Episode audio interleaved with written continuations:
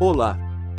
Sejam muito bem-vindos a mais um episódio de Malhete Podcast, informativo maçônico, político e cultural, episódio número 340.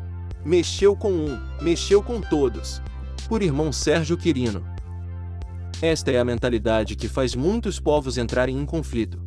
Em 1202, cidadãos de toda a Europa caminharam até Veneza durante a Quarta Cruzada, a fim de embarcarem para a Terra Santa para matar os infiéis mouros, inspirados em preceitos religiosos de líderes, nem tão santos, com o intuito de fazer o que se julgava como certo.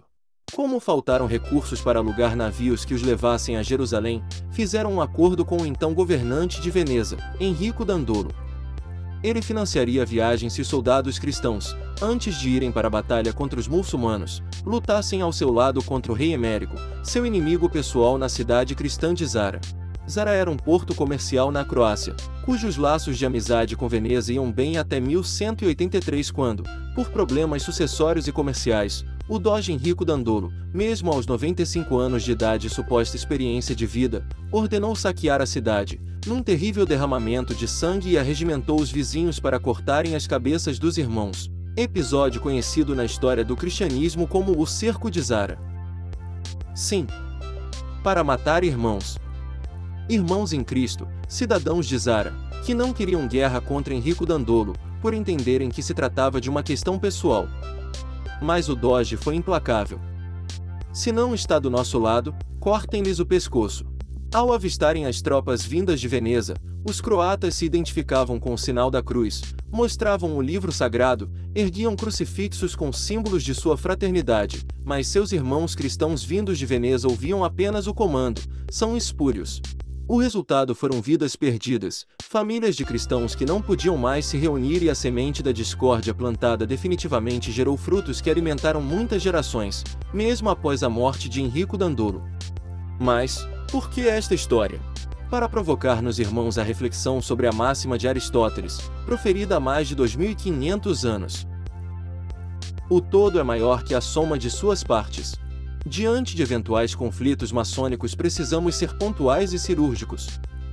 Quando houver desarmonia entre irmãos, a questão deve ser resolvida entre irmãos.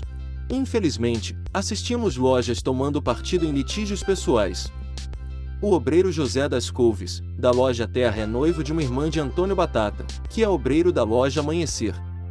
O noivado termina e o irmão Batata exige que o venerável da loja Terra expulse seu desafeto. Não havendo nada que desabone seu obreiro, a loja nada faz. Mas o Batata, não satisfeito, inicia uma guerra pessoal e envolve seus irmãos. Afinal, mexeu com um, mexeu com todos. Assim, as lojas Terra e Amanhecer, mesmo estando no mesmo Oriente, se tornam inimigas, e com o passar dos anos, cristaliza-se o estigma da proibição de intervisitação. Como resolver isto? Simples. Há uma lei que todos nós conhecemos: não podemos usar nosso avental em uma loja onde se encontra alguém com quem estamos em desarmonia. A depender de onde estamos, simplesmente nós nos retiramos ou pedimos para o outro se retirar. Um irmão nunca terá valor maior do que o de uma loja e uma loja nunca poderá ser qualificada por conta de um irmão. No filme Gladiador, o comandante dos exércitos do norte, Máximos Decimus Meridius, general das legiões de Félix e servo leal do imperador Marcos Aurelius, diz: O que fazemos na vida ecoa por toda a eternidade. Portanto, no ambiente da nossa ordem, cada um tome sua batalha apenas para si. Lembremos que a nossa história construída hoje nos colocará no panteão dos pontífices ou dos oilos. Seguimos neste um seis ano de compartilhamento de instruções maçônicas, porque acreditamos fielmente que um mundo melhor se constrói pela qualificação do artífice. Precisamos nos reanimar permanentemente para o bom uso do malho e do cinzel. Sinto muito, me perdoe, sou grato, te amo. Vamos em frente! Fraternalmente. Sérgio Quirino Grão-mestre da Grande Loja Maçônica de Minas Gerais 2021-2024. Edição de Luiz Sérgio Castro.